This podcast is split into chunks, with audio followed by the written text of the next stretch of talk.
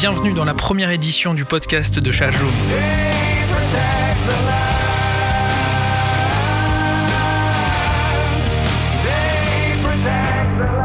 Dans la tête des Arméniens du monde, beaucoup de choses se sont passées le 9 novembre 2020. Tristesse, déception, colère, inquiétude, incompréhension, des sentiments qui ont conduit les militants de Chajoum à vous retrouver Bien évidemment sans avoir toutes les réponses à vos questions, sans connaître les secrets de l'accord de cessez-le-feu, mais pour faire un premier constat à date, sans aucune envie euh, d'attiser les braises d'une communauté qui cherche maintenant des coupables.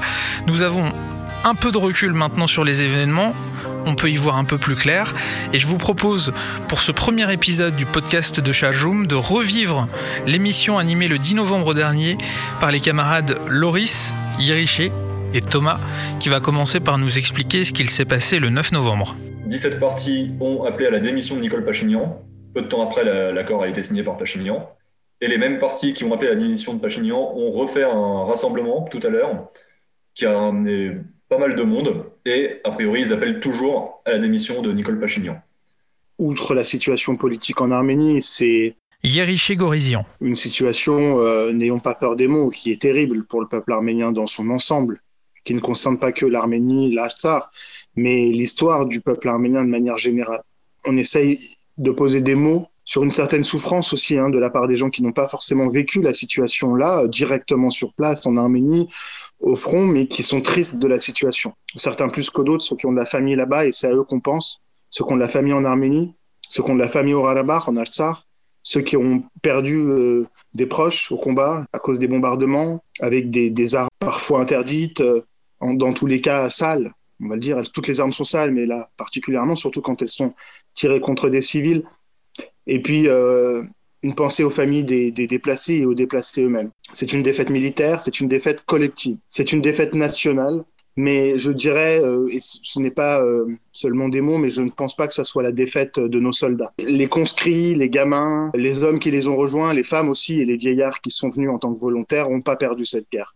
Loris Toufagnan. Les seules notes positives qu'on peut émettre, c'est que je pense que l'ennemi, que ce soit euh, l'armée pakistanaise, les djihadistes islamistes euh, mercenaires de Syrie, les forces spéciales turques et évidemment surtout l'armée azerbaïdjanaise, ont payé très chèrement le fait d'avoir envahi les trois quarts des territoires arméniens qu'ils ont pris on pense maintenant à la construction du pays parce qu'il y a plus de 1000 morts.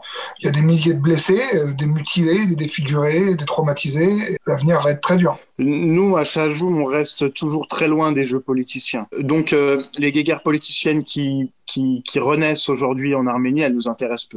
Par contre, je pense qu'on peut comprendre tous que forcément le peuple arménien euh, n'est pas content de ces accords qui ont été signés n'est pas content de cette défaite, ils ont le droit de se révolter, d'être en colère. Et moi, je, partage cette colère.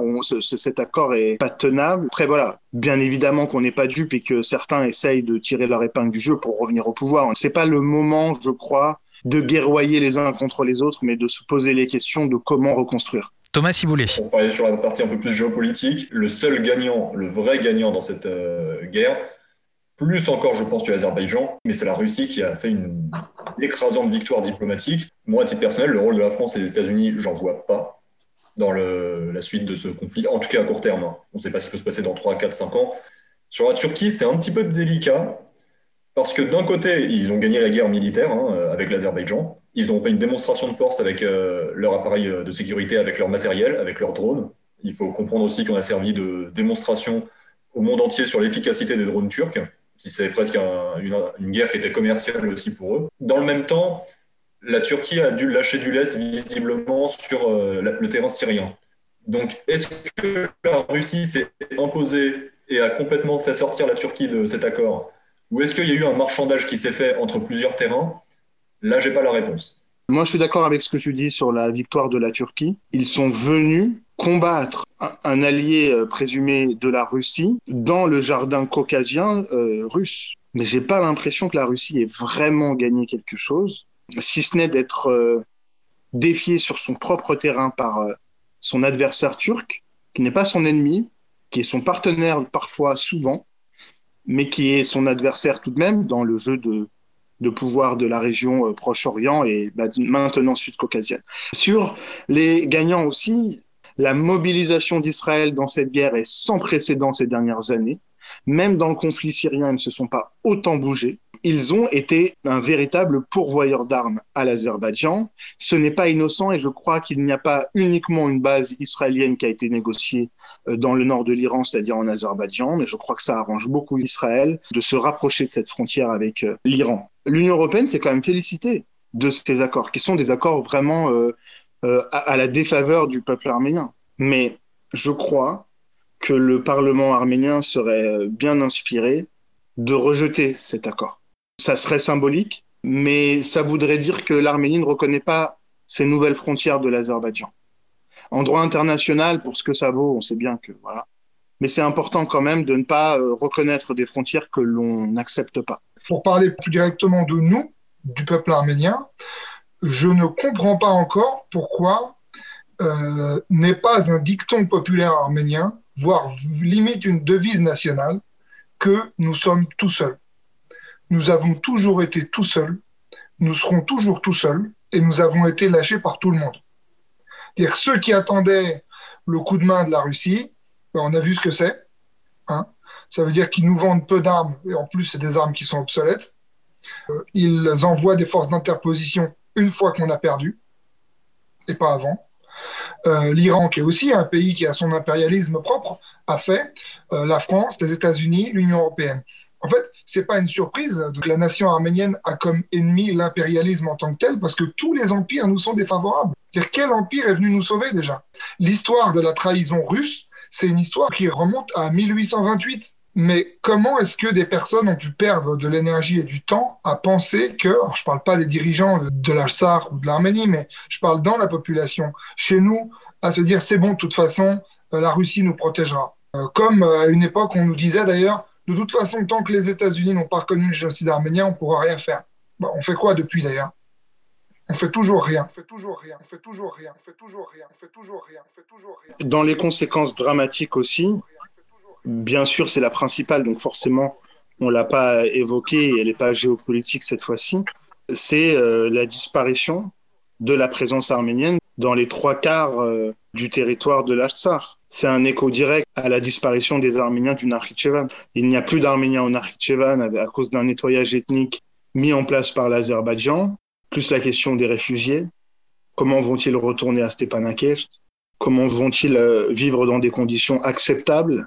Comment vont-ils pouvoir ne serait-ce que construire leur avenir euh, dans un endroit où ils seront euh, menacés peut-être en permanence? Donc euh, cette question, elle se pose, on n'a pas les réponses, mais elle est, elle est dramatique. On continue sur les, les questions qu'on reçoit. Alors, on reçoit beaucoup de questions. Est-ce que les Russes pourraient construire une base militaire en Artsar Plausible. Mais les Russes auront forcément une présence, puisque dans l'accord, il est prévu que les Russes restent stationnés là au moins cinq ans. Donc oui, ils auront une sorte de base militaire. Euh, d'une manière générale, le nationalisme azerbaïdjanais n'a jamais posé problème aux Russes. C'est un nationalisme qui est anti-arménien, c'est un nationalisme qui souhaite la mort des Arméniens, mais il n'est pas axé, contrairement au nationalisme arménien, sur la souveraineté nationale. Ce n'est pas un, nationalisme de libération nationale. Donc il ne pose pas de problème aux Russes, et d'ailleurs les Russes ont laissé faire les pogroms anti-arméniens partout dans la République socialiste soviétique d'Azerbaïdjan. Je ne vois pas d'alliés, euh, très sérieusement. Euh, on peut, ça fait des, siècles qu'on cherche les empires, on ne les a pas. diplomatiquement, les Kurdes ont été nos alliés dans cette affaire pour le poids diplomatique qu'ils ont. Les Yézidis, évidemment, vous rappelez quand même le sacrifice qui a été fait par des centaines de Yézidis hein, en Arménie, hein, qui se sont battus aussi bien que les Ralabarti. Hein. à part ça, je ne vois pas. Plutôt que de chercher des alliés parce qu'ils ne frappent pas à notre porte, soyons plus forts c'est facile à dire, mais il faut au moins essayer de l'être. Et être plus fort, c'est pas uniquement avec des armes, mais c'est aussi être plus fort économiquement en Arménie. Et qui veut d'un allié faible? C'est être plus fort en prenant conscience de la force de la multitude. C'est la question de l'unité aussi. Moi, pour, compléter, évidemment, soyons forts. Euh, bien sûr, vraiment. La bonne nouvelle de cette dernière année, c'est qu'il y a un an, donc, le gouvernement de Nicole Pachignan a lancé la production de fusils d'assaut. C'est logique. Enfin, le peuple arménien est en danger en Arménie au là-bas. Mais pourquoi cette décision n'a pas été prise en 1994 En fait, c'est tout l'État qu'il faut rediriger vers la question de la survie de la nation arménienne. L'État n'a pas été en, mesure de protéger le peuple arménien. Cet État-là ne prend pas forcément les contours de euh, l'État libéral anglo-saxon, ne protège rien le peuple d'Arménie, ni économiquement, ni militairement. Ce qu'il faut aussi dire, c'est que les centaines et des centaines uniquement en France hein, de personnes qui se sont engagées sur des listes auprès de l'ambassade d'Arménie. Il y a énormément eu d'inscriptions de gens qui n'ont pas été appelés, aussi parce qu'ils n'avaient pas de formation militaire. Mais il va falloir l'assurer maintenant euh, pour ne pas être que quelques-uns sur le front si euh, besoin il y a, mais être beaucoup plus. Il faut que chacun prenne ses responsabilités. C'est aussi le travail de la diaspora qui va devoir y répondre présent si euh, l'Arménie fait ce choix-là. Alors quand c'était du temps de Lévon Petrosian, Robert ou euh, Serge, évidemment, on peut comprendre pourquoi ils ne voulaient pas que la diaspora euh, s'engage pleinement euh, dans l'Arménie. Et maintenant, il faut passer la seconde. Là. Voilà, il nous reste une portion congrue, enclavée, stratégiquement difficile à, défendre. Hein. Surtout Inquiet. L'accord parle de la construction d'une route sous trois ans. Alors, on n'a pas de détails, mais c'est vraisemblablement l'Arménie qui va devoir payer cette route, la construire. Mais c'est aussi je pense aux couloirs de la Chine, à Belzor, etc., qui sont des endroits stratégiques parce que ben, ils permettent de relier l'Arménie à l'Artsar. Et puis il y a la perte aussi euh, symbolique. C'est pas que des symboles. Quand on sait euh, l'importance que ça a dans le peuple arménien, mais c'est tous les monastères, les centaines d'éléments euh, du patrimoine historique arménien millénaire. D'Adivank, le monastère d'Amaras, c'est une perte inestimable. On ne sait pas ce qu'ils vont faire de ce patrimoine. Soit ils vont faire croire au monde entier que c'était euh, une preuve de leur existence passée, on n'est pas à un mensonge près. Soit ils vont détruire, ils vont beaucoup détruire, je pense. Ils auront peut-être le cynisme de garder la cathédrale de Chouchi pour montrer au monde que l'Azerbaïdjan est une terre de tolérance. Ils sont capables de tout. On a un travail vraisemblablement à mener pour préserver une partie du patrimoine historique arménien auprès de l'UNESCO, même si on sait que l'UNESCO est et sera toujours côté des forts, ceux qui occupent les territoires ceux qui font du lobby euh, d'une manière active, ceux qui euh, mettent en place des campagnes de corruption aussi, des fonctionnaires internationaux, comme on a eu au Conseil de l'Europe, euh, l'Azerbaïdjan a payé des, des gens. La vice-présidente d'Azerbaïdjan, l'épouse de Ilham Aliyev, est ambassadrice pour la protection du patrimoine auprès de l'UNESCO. C'est un poste honorifique, mais elle a dû payer quelque chose. Et la perte de Chouchi aussi. Historiquement, dans le peuple arménien, c'est une base arrière, un refuge. C'était une capitale culturelle, ça a été une capitale historique de l'Artsar, mais c'est aussi une zone difficile à prendre militairement historiquement. Au XIe siècle, quand il y a l'invasion euh, turque, le Ralabar, l'Artsar est, épargné à travers la principauté féodale sunnique, mais euh, c'est Chouchi qui est dur à prendre. Euh, ça a été le, repli pour les Arméniens opprimés pendant des siècles et des siècles. Donc ça, c'est une perte, pas uniquement symbolique, mais une perte stratégique importante. Vous écoutez le podcast de Charjoum. On vous propose les meilleurs moments d'un live consacré à la fin de la guerre en Artsar, ses conséquences et quelques projections sur l'avenir de la cause arménienne. Je voudrais revenir sur effectivement cette histoire de, route, parce que là, ça pose beaucoup de questions. Créer une route qui relierait l'Azerbaïdjan au Nakhitchevan, c'est quelque chose qui date pas d'hier. C'est quelque chose qui date des négociations qui avaient lieu entre Kocharian et Aliyev père, Haïdar Aliyev, où il était question qu'il y ait un Artsar indépendant, ou plutôt même rattaché à l'Arménie, plus le corridor de la Chine, en échange de cette route y aurait été un accord qui à l'époque était beaucoup plus favorable à ce qu'on a maintenant par ailleurs, mais qui n'avait pas été validé parce que la route en question aurait été sur Merli, c'est-à-dire sur la frontière entre l'Arménie et l'Iran, et qui couperait donc l'Arménie de l'Iran. Est-ce que c'est une route qui doit être construite ou est-ce que c'est ouvrir les routes en général pour que le commerce et les voyageurs azéris puissent transiter? Qui gère ces routes? S'il faut les construire, qui la paye? Est-ce que c'est les Arméniens qui continuent à les gérer? Je doute que les Azéris acceptent.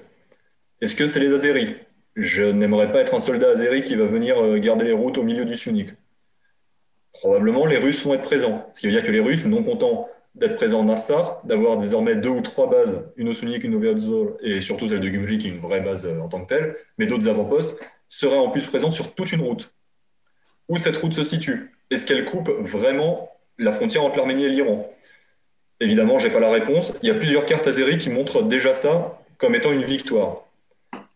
L'Iran, à mon avis, fera comprendre aux Russes et aux Azeris qu'ils vont pas être d'accord avec ça. Parce que l'Iran n'a pas intérêt à avoir non plus un Azerbaïdjan trop fort, même s'il a récupéré la totalité des territoires euh, qu'il revendique. Est-ce que sinon, ça veut dire que les Azeris peuvent traverser tout le Sionik Auquel cas, je ne sais pas comment ça serait protégé, mais auquel cas, ça veut dire que ça ferait du Sionik une sorte de grande zone franche entre le Nakhitchevan et l'Azerbaïdjan. Ce qui là serait une autre forme de perte de souveraineté, euh, pas de souveraineté territoriale, mais qui pose de grandes questions. Si jamais tous les Azeris peuvent passer sur cette zone, qu'ils ont déjà revendiqué comme faisant partie de leur territoire, c'est encore un autre sujet.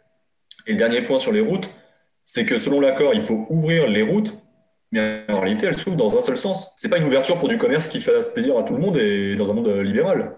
C'est pas pour mettre euh, la paix entre les peuples. Contrairement à si on pourrait croire, on ouvre les routes et comme ça tout le monde va se voir et tout le monde va être heureux. Non. Là, c'est l'Arménie va être ouvert pour que les Azéris puissent passer, mais ça ne va pas dans les deux sens. Donc l'Arménie est complètement inféodée à la volonté azérie sur cette question d'ouverture des routes. C'est comme ça que je, vois les choses. Yariche Gorizian. Euh, on n'ouvre rien à l'Arménie. L'Arménie est transpercée, en fait.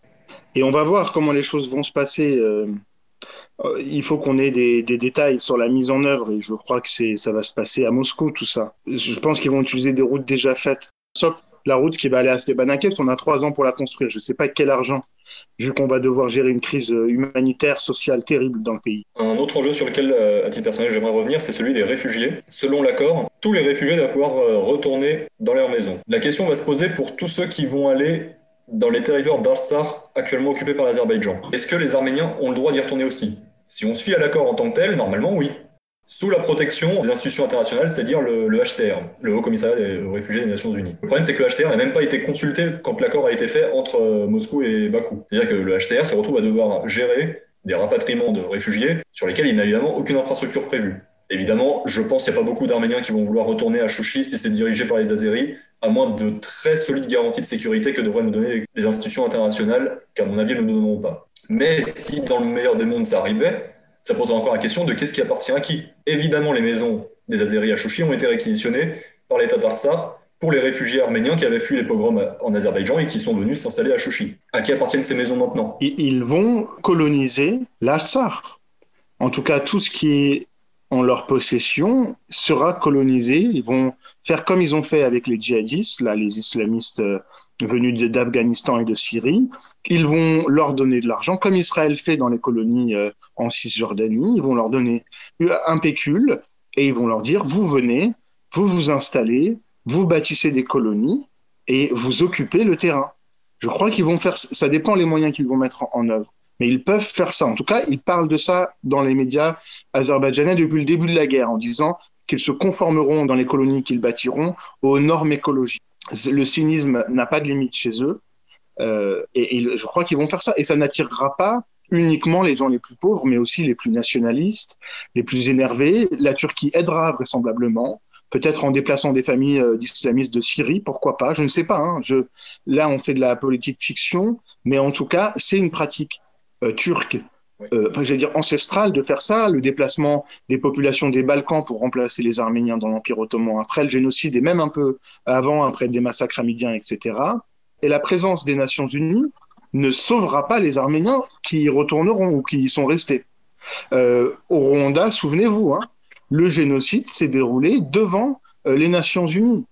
Oui, on est, en, enfin, on est en danger. Les Arméniens qui seront sous occupation azerbaïdjanaise seront en danger. Une termination, on parle très bien dans les mémoires d'un partisan arménien 1906, 1905, 1907. on prend des familles de l'ouest d'Ankara, on leur donne de l'argent, on leur donne de quoi démarrer dans la vie, on les installe euh, dans, dans, dans le Sassoon, ça démarre jusque-là. Mais souvenez-vous, à Chypre Nord, l'essentiel des populations de Chypre Nord viennent d'Anatolie ça sent pas bon du tout. Hein. Le nord de la Syrie aussi. Le nord de la Syrie est colonisé, annexé par la Turquie. Euh, ils y imposent la langue turque, le drapeau turc, ils rebaptisent le nom des rues, des places.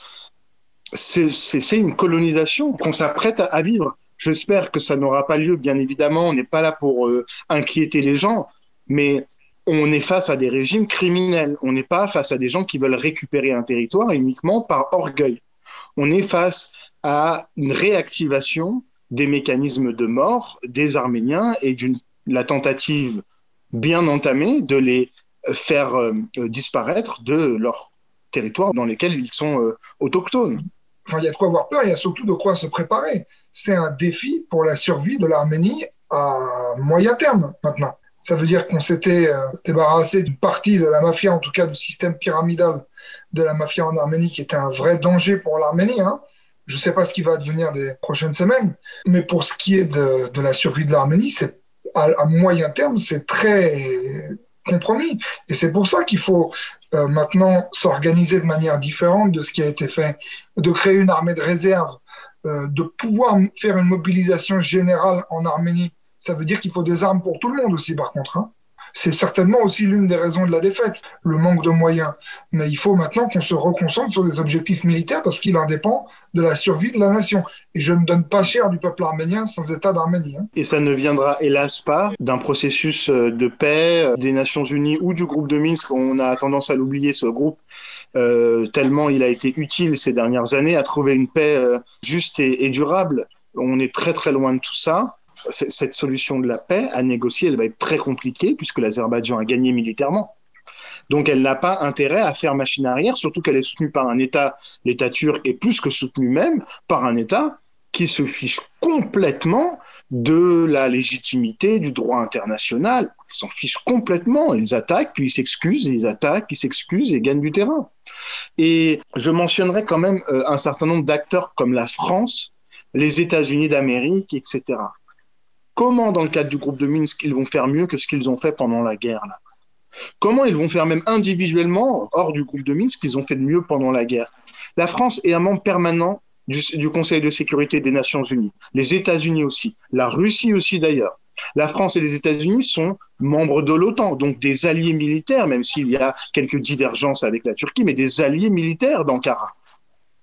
Qu'ont-ils fait pendant la guerre pour dire à leurs alliés calme-toi, arrête n'ont rien fait. Ils auraient pu saisir le Conseil de sécurité d'une manière un peu plus forte que ce qui a été fait pour que des sanctions soient mises en, œuvre contre l'Azerbaïdjan. Ils l'ont pas fait. Ils auraient pu renvoyer la situation d'Atsar euh, devant le procureur de la Cour pénale internationale pour une enquête pour crimes de guerre, crimes contre l'humanité. Ils l'ont pas fait. La solution pacifique va être très compliquée. Moi, je suis pas un, un en guerre. Je vis en diaspora. Je vis dans un confort relatif je ne suis pas au front, donc je ne dis pas il faut faire la guerre, il faut continuer la guerre. Mais préparons-nous, parce qu'ils ne vont pas s'arrêter là. Et ce n'est pas juste un projet territorial, je le répète, c'est la construction nationale turque et azerbaïdjanaise qui est fondée sur la volonté de détruire l'arménien. Et c'est pas si négatif pour Aliyev de nous laisser Stepanakert. Parce qu'à chaque fois qu'il aura un problème interne en Azerbaïdjan, et il en aura à cause de la baisse du prix du pétrole, de la baisse des réserves de pétrole, etc., à chaque fois qu'il en aura, il montrera à sa frange nationaliste de la population des bombardements de Stepanakert. Nous sommes devenus euh, le jouet des dictateurs euh, complètement fous. On a affaire aux crapules dans, le monde, quoi. Il faut, trouver, il faut trouver les forces maintenant de trouver nous-mêmes des solutions. Il faut graver ça, excusez-moi, mais il faut vraiment qu'on grave ça dans nos histoires. Ça fait, sur les 3000 ans du peuple arménien, ça fait 3000 ans qu'on est victime des empires. Il n'y a aucun empire qui ne s'est pas attaqué à nous, quoi. À part l'empire le, aztèque, euh, on a eu affaire à tout le monde et contre nous. Euh, donc, il faut, une bonne fois pour toutes se dire que ce qui doit créer politiquement notre ADN, c'est l'anti-impérialisme. Point barre. Il faut arrêter de chercher, des copains. Hein. C'est pas les autres qui nous sauveront. Et ça, c'est l'histoire qui nous apprend la lucidité. Faut plus vivre dans des chimères, dans des rêves. Faut plus se mentir à soi-même. Il faut regarder la vérité en face personne ne nous sauvera à part nous-mêmes. Et si nous ne le faisons pas nous-mêmes, eh bien, ça sera la fin de l'histoire. À nous de faire en sorte que ça ne le soit pas. Arrêtons de nous trouver des excuses. Nous sommes des adultes, nous sommes un peuple adulte, nous avons plus de 3000 ans. Nous sommes un peuple responsable. Quand un enfant fait une, une bêtise, il n'est pas responsable parce qu'il n'est pas majeur. Nous, nous sommes un peuple adulte. Nous sommes responsables de nos actes. Nous devons faire en sorte que euh, euh, les, gens aient envie peut-être d'être nos copains, mais les gens n'ont pas envie d'être alliés avec des, des, gens qui mendient l'assistance des autres. Il faut aussi arrêter avec cette posture victimaire. On cherche sans arrêt, en diaspora surtout, des tiers symboliques, des tiers libérateurs, des sauveurs. On demande à la France de nous sauver, on demande à la Russie de nous sauver on demande, euh, lorsqu'on est euh, harcelé sur les réseaux sociaux par des images de cadavres, des appels au viol des femmes arméniennes, on demande à Facebook, Twitter, Instagram de fermer des comptes. Euh, donc on demande à chaque fois, on demande à la police et à la justice française de nous protéger contre les loups gris. On demande. On demande, mais est-ce qu'on a? J'aimerais revenir sur cette affaire des loups gris, je suis désolé. Hein. On a quelqu'un qui, lors d'une manifestation arménienne pacifique, mais peu importe, on s'en fiche, sort de sa voiture, vient avec ses copains, frappe dans le dos de quelqu'un avec un marteau et la somme et, le, jeune a été hospitalisé. Il est identifié. Il fait des interviews à la télévision turque avec son prénom et son nom. Il fait des interviews partout.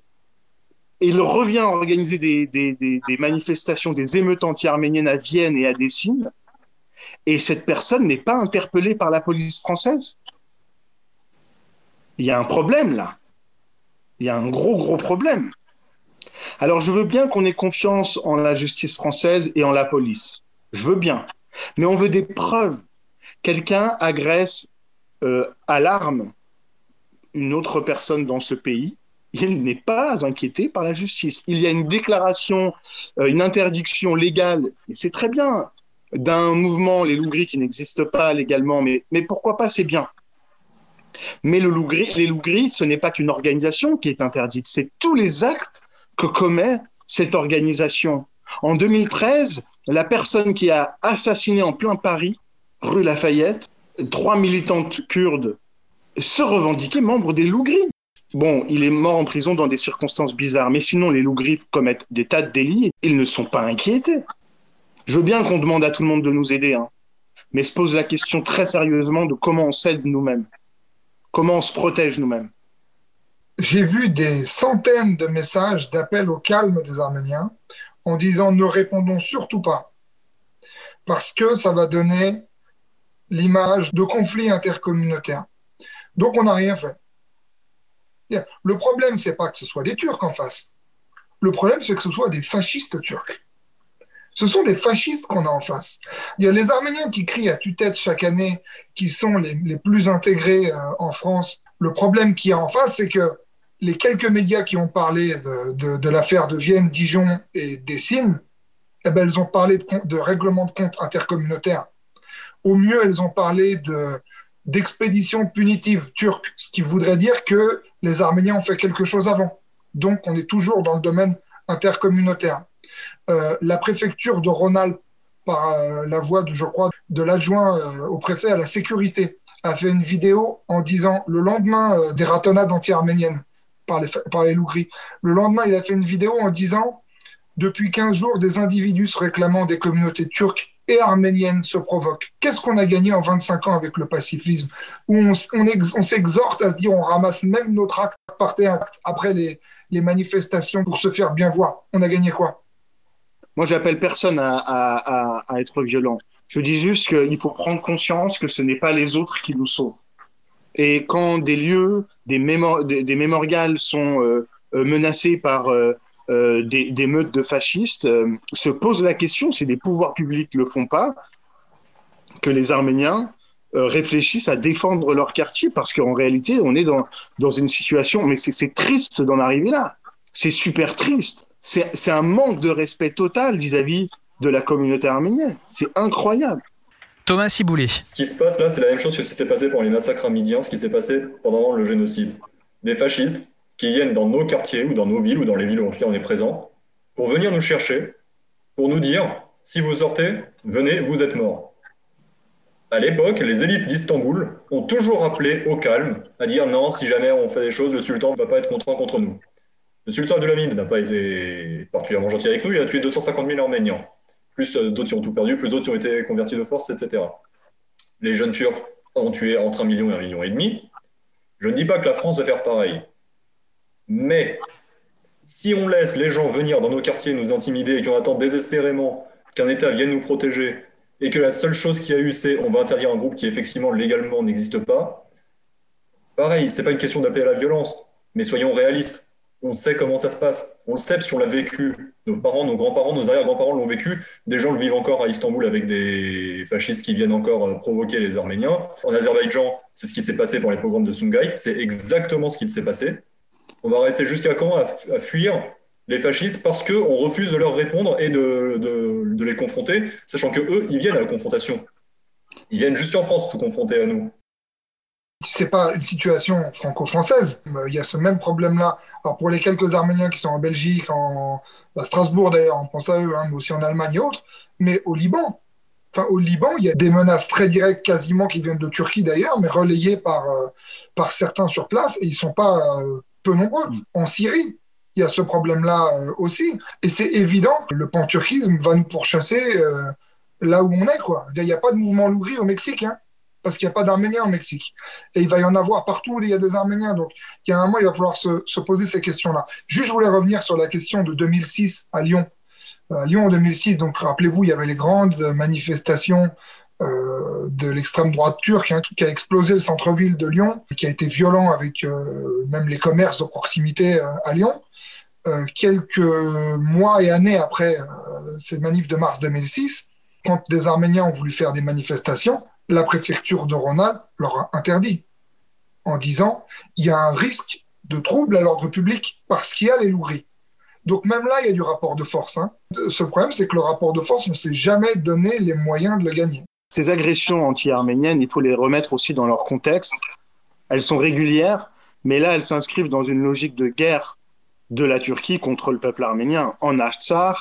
Et d'une manière générale, ça a réveillé euh, des instincts nationalistes et, un peu mortifères tout de même, faut le, faut le signaler. Ces gens dans les rues, ils criaient à mort les Arméniens. Tous les 50 ans, j'ai l'impression que c'est une peur physique que l'on veut euh, régulièrement réactiver en chaque Arménien, où qu'il soit, en Artsar, ou en diaspora, ou en Turquie sur nos terres historiques. Moi, je pose la question, la Turquie n'a jamais payé pour le génocide des Arméniens. La Turquie et l'Azerbaïdjan ne vont pas payer pour les crimes qu'elles ont commis contre le peuple arménien en Artsakh. Je pose la question. Quand est-ce que les assassins auront peur à leur tour? Ils se sentent en sécurité partout. Et nous, on nous signifie sans cesse que nous avons notre place nulle part. Cette question, elle se pose. Il faut quand même qu'on ait la lucidité de se dire qu'il va falloir organiser notre autodéfense, mais intellectuellement surtout. C'est-à-dire que les discours qu'on entendait souvent dans les manifestations en France en soutien à l'Artsar ou dans les communications des gens, on ne savait pas si ça venait d'une expression intellectuelle arménienne ou si c'était souvent un rabâchage de ce que les médias disent de nous. Le fait de n'envisager la cause arménienne uniquement à travers le prisme des médias français, c'est un problème. On en vient nous-mêmes à dire qu'il euh, faut que les deux parties cessent les violences. Non.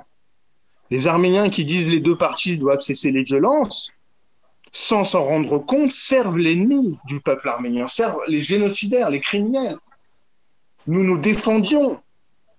Et nous défendions des civils. Eux ne défendaient qu'un honneur, que leur délire nationaliste je crois qu'il faut arrêter la, soumission intellectuelle qu'on nous a imposée et qu'on s'est imposée nous-mêmes.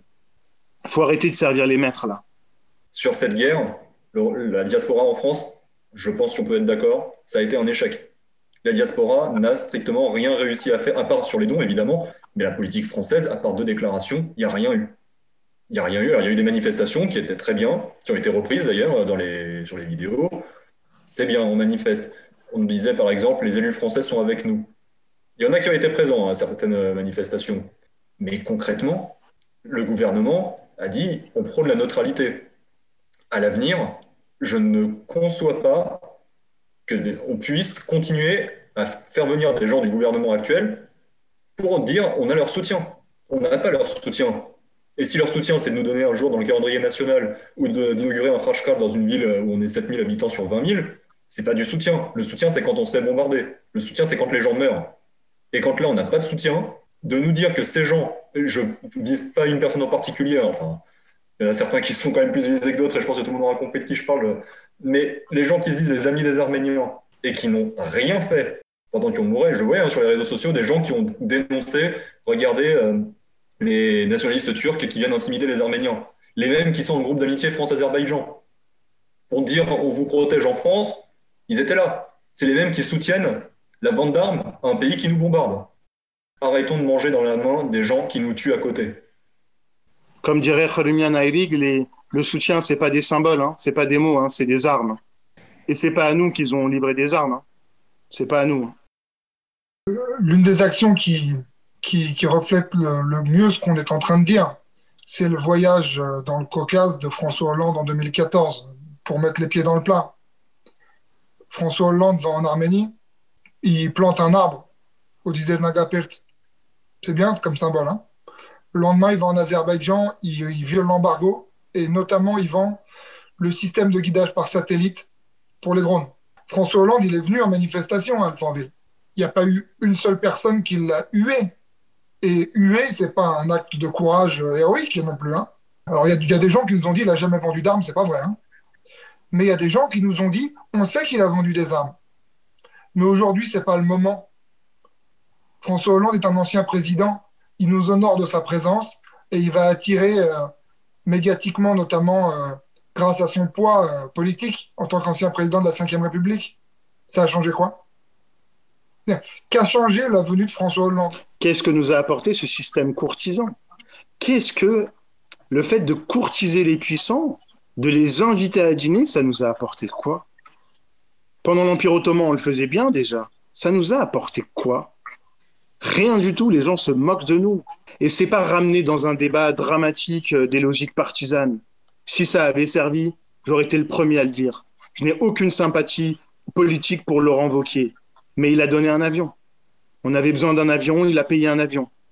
Vous m'entendrez jamais le critiquer sur ça. C'est pas ramener des logiques partisanes. Mais cette situation-là, on ne peut pas seulement dire c'est la faute des autres. Nos ennemis nous ont prévenus, ils nous ont pas pris par surprise. Ça fait 30 ans ça fait 30 ans qu'ils veulent nous anéantir. Et en fait, ça fait beaucoup plus longtemps que ça. Ils ont construit leur nation sur la haine de l'Arménien, sur la mort de l'Arménien. On peut se regarder les uns et les autres et se dire, voilà, comment on fait pour que ça ne se reproduise pas? Comment on fait pour être plus fort? Et être plus fort, c'est arrêter de collaborer avec n'importe qui et de vendre sa cause à, à n'importe qui. D'ailleurs, vendons pas notre cause. Et pour n'importe quoi, parce que, encore une fois, comme tu l'as dit, ça n'a pas fonctionné. C'est-à-dire que la politique des dîners, dans les hôtels de luxe n'a jamais fonctionné. Ça n'a servi à rien. On a eu du symbolique qu'on avait déjà d'ailleurs plus ou moins. On a invité dans ces dîners des membres des groupes d'amitié France-Turquie. On a invité dans ces dîners des gens qui ont vendu des armes à l'Azerbaïdjan. On a invité dans ces dîners des gens qui ont continué d'en vendre. Qui ont commémoré le génocide de Khojalou, le fameux génocide inventé, euh, attribué aux Arméniens des gens qui, avec la vice-présidente de l'Azerbaïdjan, l'épouse de Ilham Aliyev, ont notamment euh, euh, une maire d'arrondissement, euh, Jeanne de Haute-Serre, qui commémore le génocide de Khojalou, qui est un génocide nationaliste bricolé avec des photos de Srebrenica par l'Azerbaïdjan, sont invités au dîner du CCF et ont des cartons VIP pour la commémoration du 24 avril. Vous pouvez pas être respecté si vous respectez aussi peu votre histoire et votre nation. Personne ne nous respectera. Donc maintenant, il faut arrêter. On ne cherche pas d'amis, on ne cherche pas de copains. Ils n'étaient pas là de toute façon quand on avait besoin d'eux. C'est pas la gentillesse euh, qui a fait qu'on a été respecté.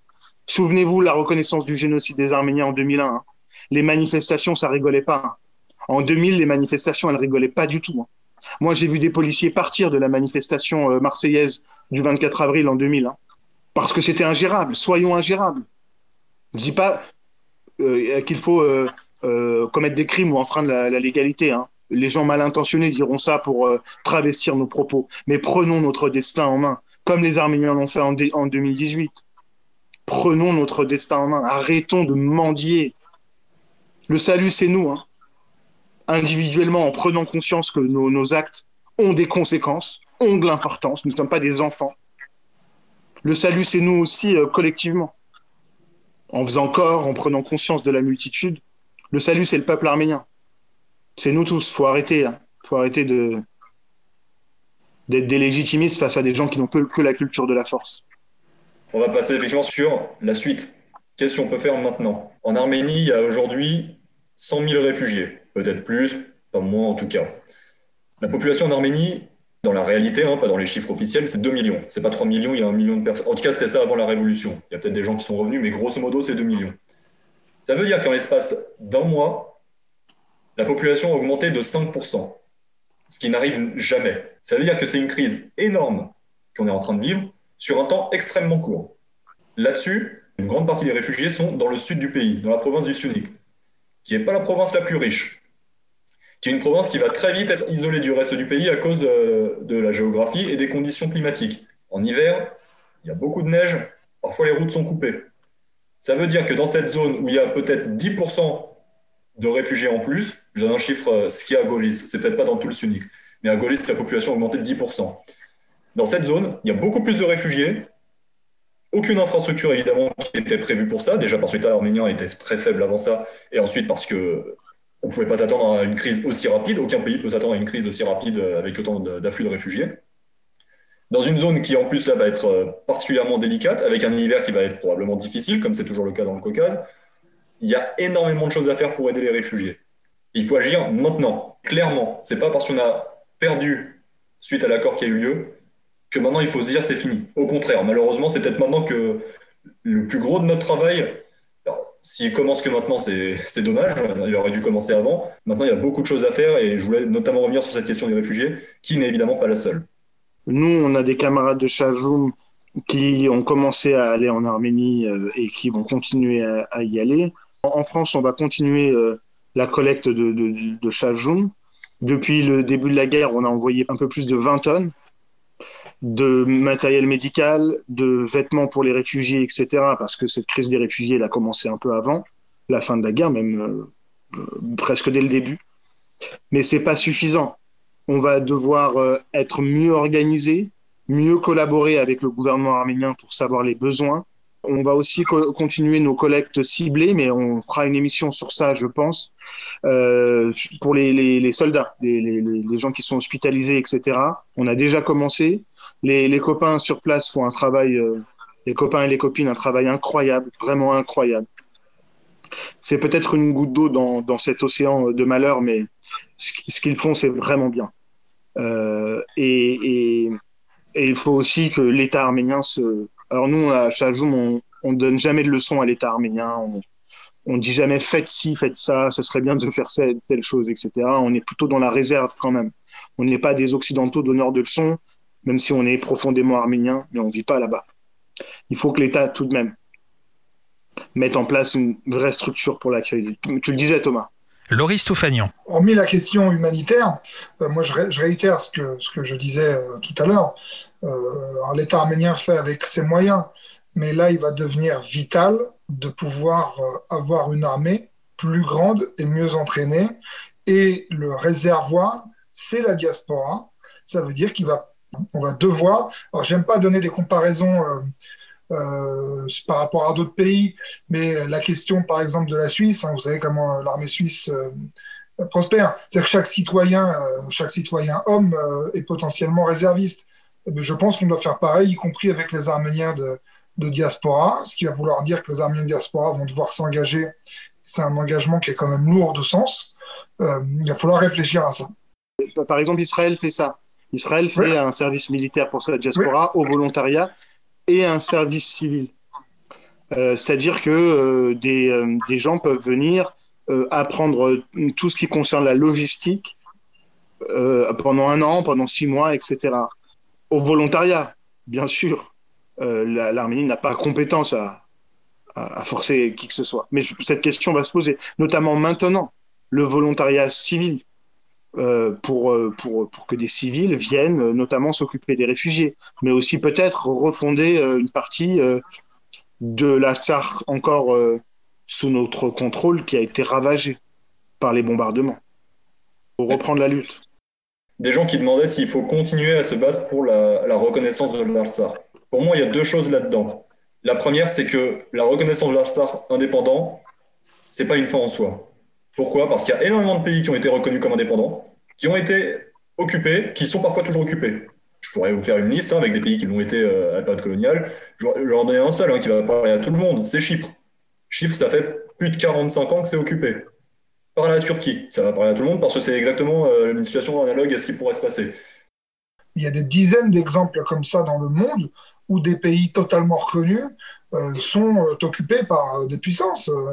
la France est condamnée chaque année par l'ONU pour occuper Mayotte. Qu'est-ce qu'elle s'en fiche, la France? Elle s'en fiche, c'est une grande puissance, personne ne va rien lui faire.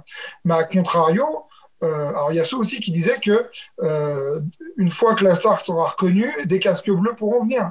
Euh, les casques bleus étaient là en, Yougoslavie quand le statut de Yougoslavie ex-Yougoslavie n'existait absolument pas. Quoi. Euh, il y en a d'autres qui disent qu'il faut que la SAR soit reconnue pour qu'il y ait des sanctions. Ça ne change rien. Tout ça, c'est des décisions qui sont de l'ordre du politique et pas du juridique. Par contre, la question qui reste en suspens, qui est la grosse interrogation, c'est pourquoi l'Arménie n'a toujours pas reconnu la SAR. Euh, à une époque du temps de Serge Sarkissian, on nous disait que c'était avant 2016 on nous disait que c'était pour garder un moyen de pression, comme ça, si l'Azerbaïdjan attaque, l'Arménie reconnaîtra l'Alsar.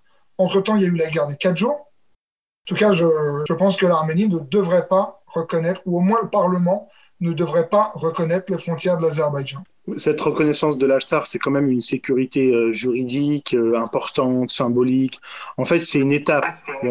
la réalité, c'est que l'Alsar a tous les éléments euh, constitutifs d'un État, c'est juste que, et ce n'est pas un élément constitutif de l'État, il n'est pas reconnu par les autres États. Il est un État de fait, il a un territoire, un gouvernement, il euh, contrôle ce, territoire, il est souverain sur son territoire. Le fait qu'il ait aujourd'hui perdu une partie de son territoire en droit international public, ça n'obère pas la disparition de l'État. Il y a même des micro-États qui existent. C'est un État qui existe, mais il n'est pas reconnu par les autres États. Vous savez, les grandes puissances, c'est qui? Les États-Unis d'Amérique, fondés sur le génocide des peuples autochtones? Quel respect pour le peuple autochtone altarti il va, les États-Unis vont avoir? La Russie, qui domine des tas de peuples? La France, qui s'y connaît très très bien, qui n'est pas totalement décolonisée, Comment va-t-elle aider un des derniers euh, peuples qui lutte euh, pour, sa, pour son émancipation? Et les exemples sont, sont, sont, très nombreux. Mais, mais pourquoi pas? Mais la, la, question du lobbying est là intéressante, importante. Il faut que ça soit d'un niveau bien supérieur à celui-ci, au moins du niveau mis en œuvre dans les années 2000 et avant ça, lors des reconnaissances du génocide des Arméniens au Parlement européen, aux Nations Unies, etc. Là, il y avait un maillage territorial de partout en Europe et dans le monde, de gens qui œuvraient, qui travaillaient, qui avaient des dossiers et qui agissaient auprès des plus hautes instances des institutions internationales. Le monde était peut-être différent, le contexte aussi. Ils étaient euh, politiquement appuyés par une certaine violence arménienne aussi. Dans les années 90, euh, on est juste après la période Azala et, euh, euh, armée révolutionnaire arménienne. Bon, on est dans un contexte complètement différent aujourd'hui, où les rapports de force sont très différents, où les institutions sont beaucoup moins en quête de légitimité aussi. Hein, les Nations Unies sont respectées par personne. Le droit international est de moins en moins respecté. La Cour pénale internationale est défiée, y compris par, de, par, les, membres du Conseil de sécurité des Nations Unies enfin la légitimité de la communauté internationale, elle en a pris un sacré coup. Donc oui, oui, il faut continuer à se battre pour ça, mais il faut le faire sérieusement. Et l'Arménie au, premier chef, c'est quand même lourd de sens. C'est l'Arménie qui a fait sortir l'Artsar des négociations. Un État, c'est aussi une entité qui a euh, le pouvoir de négocier des traités, de négocier euh, à l'échelle internationale on a viré l'Artsar de la table des négociations. On a reculé. Je crois que Kocharian arguait en disant qu'il était lui-même Kharabarti. Oui, mais il n'était pas le représentant de l'État du Rarabar. Et il peut adorer ce pays.